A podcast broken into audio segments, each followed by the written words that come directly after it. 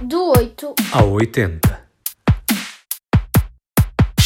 João, até onde nos levas hoje? até Porto Covo, pai. Escolhi esta canção por ter uma letra bastante engraçada. Gosto muito dela. Lembra-me a praia e as paisagens alentejanas. É do Rui Veloso e a letra é do Carlos Esteiro. Moendo uma laranja na falésia Olhando mundo azul à minha frente Ouvindo o roxinol na redondeza No calmo improviso do poente. Aí embaixo fogos trêmulos nas tendas. Ao largo as águas brilham como pratas. E a brisa vai contando velhas lendas De portos e baías de piratas Havia um pessegueiro na ilha Plantado por um vice de Admira que dizem por amor se matou novo aqui no lugar Porto Covo. É uma música que nos lembra o verão e também a costa vicentina. No episódio anterior andamos por terras de Miranda, em Trás-os-Montes. Desta vez mergulhamos no Atlântico a partir do Alentejo e até...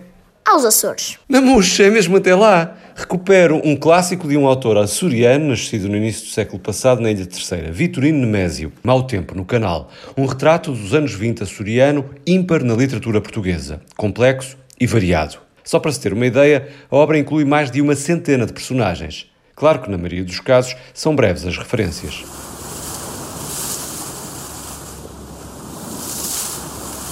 A ação passa sobretudo na cidade da Horta. O canal a que se refere o título é o braço de mar entre as ilhas do Faial e do Pico.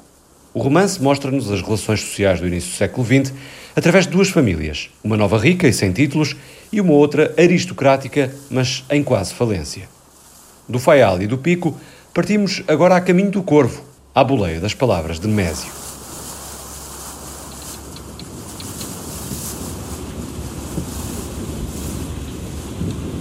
A minha vida está velha, mas eu sou novo até aos dentes. Bendito seja o Deus do encontro, o mar que nos criou na sede da verdade. A moça que o canal tocou com seus fantasmas e se deu de repente a mim como uma mãe. Pois fica-se sabendo que da espuma do mar sai gente e amor também. Bendita a milha, o espaço ardente e a mão cerrada contra a vida esmagada. Abençoemos o impossível e que o silêncio bem ouvido seja por mim no amor de alguém. Estamos na mais pequena ilha dos Açores. Sabes quantas ilhas tem o arquipélago, João? 9. Muito bem. Infelizmente só conhecemos uma. A de São Miguel. E que tantas saudades nos deixou.